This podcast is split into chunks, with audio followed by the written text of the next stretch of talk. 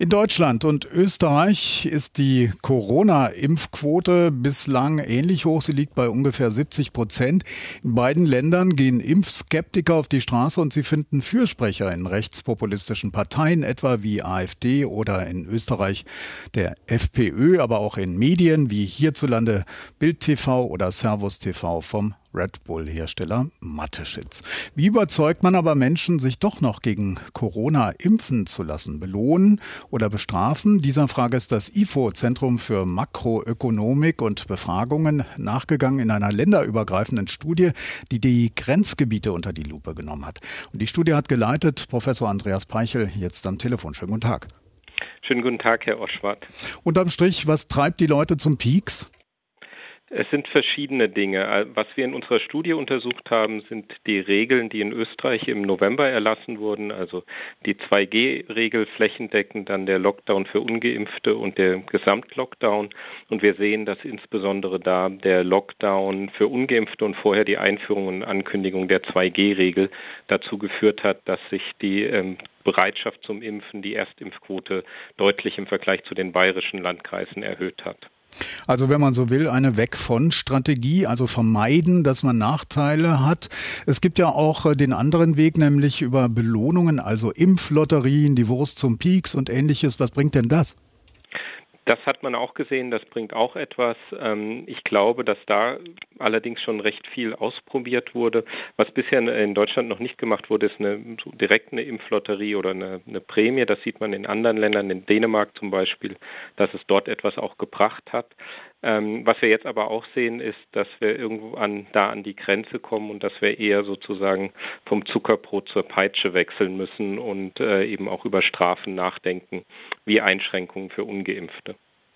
Äh, da kommen wir gleich noch ein bisschen ausführlicher dazu. Erstmal äh, noch zu einem anderen Thema, dass der Peaks zu den Menschen kommt, also niedrigschwellige Angebote, auch die gibt's ja. Impfen im Einkaufszentrum oder Impfmobile. Ist äh, sowas auch sinnvoll? Das ist auf jeden Fall sinnvoll. Also man, man sieht es immer wieder, dass es große Hürden gibt. Und etwas, was wir in Deutschland so systematisch nicht gemacht haben, was andere Länder gemacht haben, ist, dass zunächst mal automatisch ein Impftermin überhaupt verschickt wurde. Also hier muss man sich ja aktiv jetzt auch beim Boostern ähm, selbst darum bemühen, dass man einen Termin bekommt, entweder im Impfzentrum oder beim, beim Hausärztin. Und ähm, wenn man die Termine schon alleine automatisch vergibt und eben solche niederschwelligen Angebote auch noch schafft, dann erhöht das auch die Bereitschaft, ja. Diskutiert äh, wird ja auch die Impfpflicht. In Deutschland soll sie für manche Berufsgruppen kommen. In Pflegeheimen, etwa in Österreich, ist sie schon beschlossene Sache, auch mit Bußgeld bewährt. Ist das sinnvoll oder wird das eher nach hinten losgehen, wie manche befürchten? Dafür ist es noch ein äh, bisschen früh, das abschließend zu äh, beurteilen. Also auch in Österreich ist es bisher erst angekündigt und es soll jetzt umgesetzt werden, auch im Gesetzgebungsverfahren. Man, es ist davon auszugehen, dass all diese Maßnahmen dazu führen, dass es die Impfquote nach oben gehen wird. Ähm, es wird aber immer einen gewissen Teil der Bevölkerung geben, das, das zeigen Befragungsstudien, die sich äh, hartnäckig weigern werden, sich impfen zu lassen. Und ähm, da ist die Frage, wie man die überhaupt noch erreichen kann. Haben Sie da eine Idee? Nicht, äh, nicht so wirklich. Also am Ende des Tages ist es wirklich, das Einzige ist die Impfpflicht, die wir ja diskutieren, ist ja kein Impfzwang. Also man, es wird nie so sein, dass wir jetzt jemanden zwangsimpfen werden und deswegen, wenn die Leute die Mittel und die Ressourcen haben und bereit sind, stattdessen Bußgelder zu zahlen, wird man sie nicht am Ende des Tages nicht überzeugen können. Es gibt ja aus Österreich auch schon Berichte, dass sich Leute dort aus dem elektronischen Gesundheitsakt abmelden, um quasi ähm, unter der Datenerhebung für eine Impfpflicht durchzutauchen. Da, genau, es, es wird immer Ausweichreaktionen geben und die Frage ist, wie man das letztlich kontrollieren kann. Wenn man äh, so will, in, in Deutschland ist das Gute, dass wir in der Digitalisierung noch nicht so weit sind, dass wir, dass wir äh, sozusagen dieses Problem in Anführungszeichen nicht haben werden.